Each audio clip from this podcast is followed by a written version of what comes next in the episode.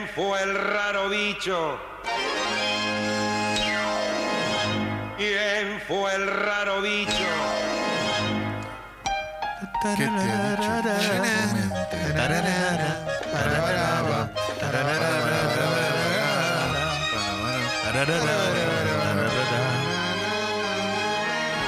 Bueno, eh, muchas gracias. Leo, Muchas gracias. contame la historia de Daniele, por Bueno, favor. eh, voy con lo de Daniele Darossi. El, el jugador italiano, que ya es exjugador porque ayer confirmó su retiro del fútbol profesional, se presentó en Ezeiza, Boca está haciendo la pretemporada en el predio y se fue ya vestido de civil en un momento determinado, se fue de la concentración. De, claro, no, Así, que- ¿no? no quería así. despedirse sin tener un último entrenamiento con sus compañeros, pero convocaron a una conferencia de prensa donde estaba Jorge Amorameal, el nuevo presidente de Boca, y allí explicaron los motivos del porqué de su retiro. Eh, no es porque le está costando la pretemporada ni porque tiene alguna mala relación. Él mismo dijo, dijo acá decían si yo había tenido algún problema con Riquelme. No, al contrario. Eh, la nueva dirigencia también me trató muy bien, al igual que la anterior. La verdad es que lo hago por motivos personales. Primero dio una declaración muy buena, creo que para el hincha de Boca en general, que es esto de yo creía que con el amor que le tenía a Roma, con el amor que le nada iba a poder lograr equiparar eh, y acá dejo parte de mi corazón. Eh, nunca pensé que me iba a suceder algo así. El tipo, el tipo eh, de verdad es un futbolista. Tuvo tres meses, ¿no? No, seis meses, pero la verdad que es el tipo es muy grosso, Calo. ¿eh? No, Como no, futbolista es olvídate. grosísimo, pero no, no, acá- y como personaje del fútbol es grosísimo. Sí, pero como la aventura acá en Argentina no fue. No fue como- buena, no obvio. buena. No, no pudo jugar, pensó que iba a tener más tiempo, en un momento se lesionó. La realidad es que no, no, no terminó nunca de poder mostrar eh, nada que, que deslumbre al hincha de Boca. Debutó con un gol, ¿te acordás? Claro, contra Almagro, un partido que después terminó perdiendo Boca y quedó eliminado de Copa Argentina en La Plata. ¿A quién le hizo un gol? Eh, Almagro, el día que debuta. Dejate. Y perdimos con Almagro también. Y bueno, pero no por culpa de él, al contrario. Dale, Leo, no me lo defiendas a Daniele De Rossi. Sabe que el técnico lo sacó de Rossi ese día. ¿Y qué pasó? Ahora fue. Eh, la verdad es que tuvo una. Tuvo una... ¿Qué te deja? ¿Las camisetas a vos, Leo, que lo estás defendiendo? No, no, pero sí dejó una buena historia. Eh, tiene una hija de 14 años, Gaia, que eh, no es del matrimonio actual, sino que es su primera hija. Él tiene dos hijos más con, su, con Sara, su actual mujer, que lo acompañó acá y todo. Pero, ¿qué pasa? Él tiene la custodia de esta chica de 14 años porque su ex mujer es bastante complicada. Cuando hablo complicada, no es eh, complicada hasta ahí nomás, sino que está Sí, involucrada con no- la mafia italiana. Claro, no está hablando en, térmicos, en, termo, en términos tipo polémica del. Está Exactamente. hablando. Bastante complicada porque eh, estuvo presa durante seis meses, después prisión domiciliaria también. Quedó en libertad condicional la ex mujer porque, más allá de ser la madre de su primera hija, estuvo involucrada en el secuestro de un personaje también muy, muy particular en Italia, formaba parte de una banda. Eh, donde eh, ella eh, formó parte de lo que fue la mafia, donde entre otras cosas también asesinaron a, a su padre en algún momento. El padre apareció muerto. sí. Exactamente. En un camino, en una ruta en plena Roma, en el, en el Bajo Roma. Y la realidad es que uno, que uno cree que no está mal lo que él dice. Él dice, estoy lejos, la extraño y tengo ganas de estar con ella. Claro, porque ella no es que vive con su madre, sino que está a cargo de él y él está en Argentina. Eh, entonces quiere volver también por una cuestión familiar para, para estar cerca de, su hija principalmente y también de- del grueso de su familia. Bien, de Rossi a todo esto quiere seguir ligado al fútbol, cuenta que el fútbol es su vida.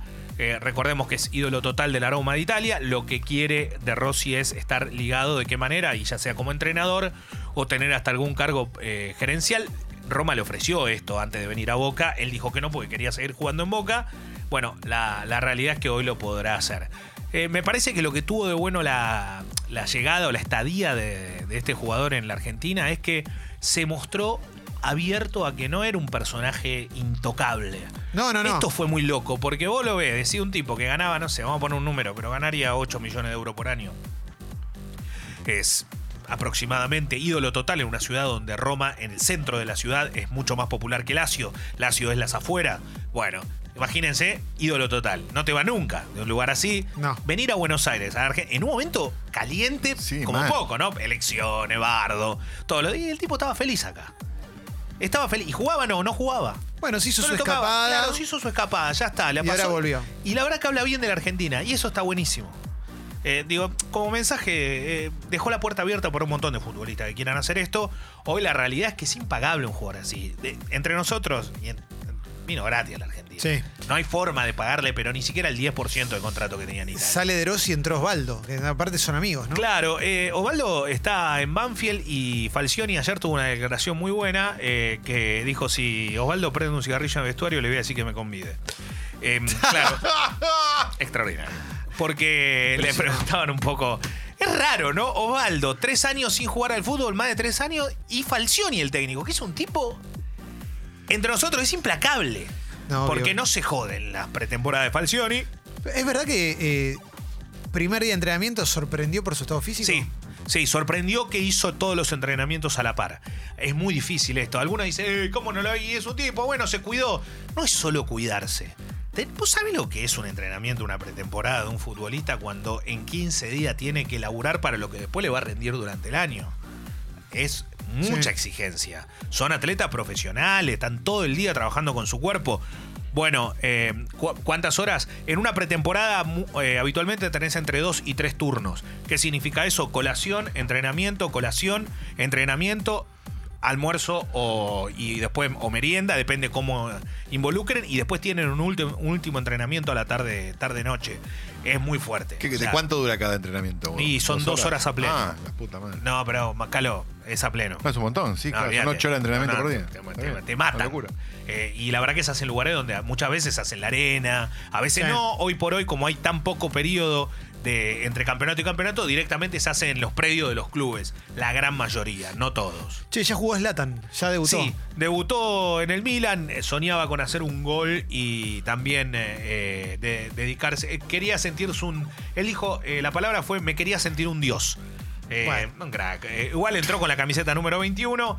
El Milan empató 0 a 0 con la Sampdoria. Un, de- un detalle: el Milan no le va bien, ¿no? No tiene un equipazo. No, no, no, es un desafío grande. Exacto, es un equipo que la está pasando mal, a pesar de ser un gigante de Italia, la está pasando muy mal, empató con la Sampdoria y ayer hubo dos perlas argentinas, los dos surgidos en el Racing Club de Avellaneda.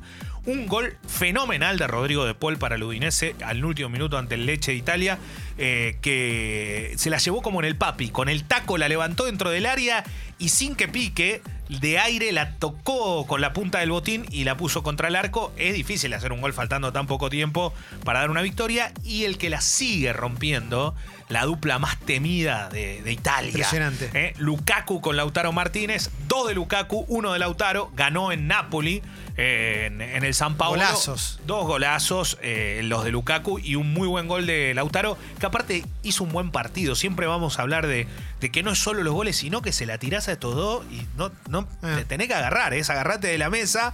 También lo mismo está pasando en Italia. Higuaín, cada vez que le toca jugar, es el socio ideal de Cristiano Ronaldo. ¿Qué pasa? Ronaldo hizo unos cuantos, como siempre, y Higuaín también metió otro.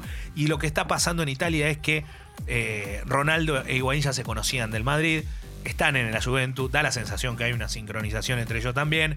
Dybala se está acoplando mejor, la Juventus no deja de ser un equipo también temible, principalmente para lo que viene en la Champions. Y en Italia hay un equipo que es sorpresa y es sensación, y es el Atalanta. Volvió a ganar por cinco goles ante el Parma, lo había hecho ante el Milan también. ¿Quiénes juegan allí? El Papu Gómez y José Luis Palomino.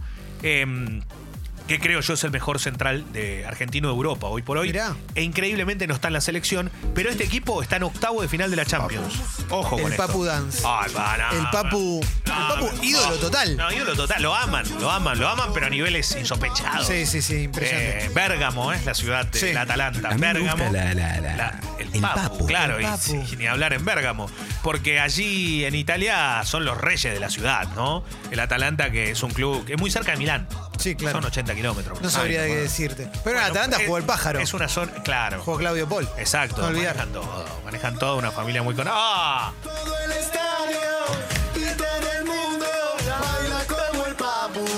quiere todo el mundo el Papu. Che, bueno, muy lindo, eh, muy lindo. Nada. Ah, boludez. Ah, se sortearon, se sortearon. Se eligieron eh, con más votos quienes van a formar parte del juego de las estrellas de la NBA. Pará, el más votado. Es increíble. Es impresionante, El. Luka Doncic, que Me en la- encanta. el esloveno, la verdad, la rompe toda. Ayer volvió a meter un triple doble. eh, levanta las manos como diciendo, este, otra vez, eh, acá, acá estoy. 20, si no me equivoco, hizo 27 puntos en el tercer cuarto. Es increíble ese pibe. pibe Es una locura. Hoy es lo mejor que tiene la NBA. lo mejor, y aparte es, es la, bueno, viene del Madrid, más allá de eso, viene de Europa a jugar a la NBA. Pasa algo en la NBA, no muchos conocen, pero eh, sucede algo muy particular. La NBA, en el- hace pocos días falleció el comisionado más importante que tuvo en su historia, Stern, que lo que tuvo fue crear el negocio global a nivel mundial y que la NBA se integre a FIBA, que significa juegue, por ejemplo, desde el 92, en aquellos famosos Juegos Olímpicos en Barcelona, con el Dream Team, que forme parte de las competencias FIBA. Algo que en Estados Unidos decían antes, es una locura. Mira, ¿qué vamos Al a hacer pedo. acá al pedo? Esto no sirve. Sí, su cabeza era tan grande y tan genio que logró que la NBA penetre todos los mercados. Tal es así que hoy el mayor inversionista de la NBA es China. Es así, el, el negocio terminó siendo de esa forma y con un detalle que no es menor. En medio de todo esto, de lo, que ocurre en la NBA, de lo que pasa eh, a nivel global, la NBA generó una liga, que es una liga 2, una liga donde tiene 50 jugadores de recambio permanente. ¿Qué significa esto? No muchos conocen, pero antes vos tenías un Larry Bird y jugaba 30 años. Eh, un Kobe Bryant, 25 años. Magic Johnson, 200. yo, eh, eh, no sé, Stockton jugaba un montón. Carmalón. Y siempre estaban en los mismos clubes, lo veías. Bueno, hoy no va a ocurrir tanto eso. Porque, ¿qué pasa? Si vos no rendís, tienen un recambio enseguida a mano, que están entrenando y jugando solo para dar un salto a la NBA. No es que están en Europa, no es que están en otro país, no es que están en otro continente, no, los tienen ahí, los tienen a mano, los agarran y los meten, sacan uno, ponen otro. Entonces, sí o sí tenés que tener un rendimiento acorde al club donde estás, a la franquicia en la que jugás. Bueno, y Don lo tiene. No, pero Doncic, eh, aparte, da la sensación, obviamente, algunos dirán que fue Ginobili, otros dirán que fue Drazen Petrovic, el corto tiempo que le tocó hasta su muerte, y algunos se quedarán con eh, Tony Kukoc. Eh, la verdad que este chico Está tiene- destinado a ser. 20, 21 años, no, no. Es, es una locura lo que está Sí, sí, pasando. Algunos se quedarán con Nowitzki, lo de este pibe es demencial. Es una demencia, sí. Gracias, Leo.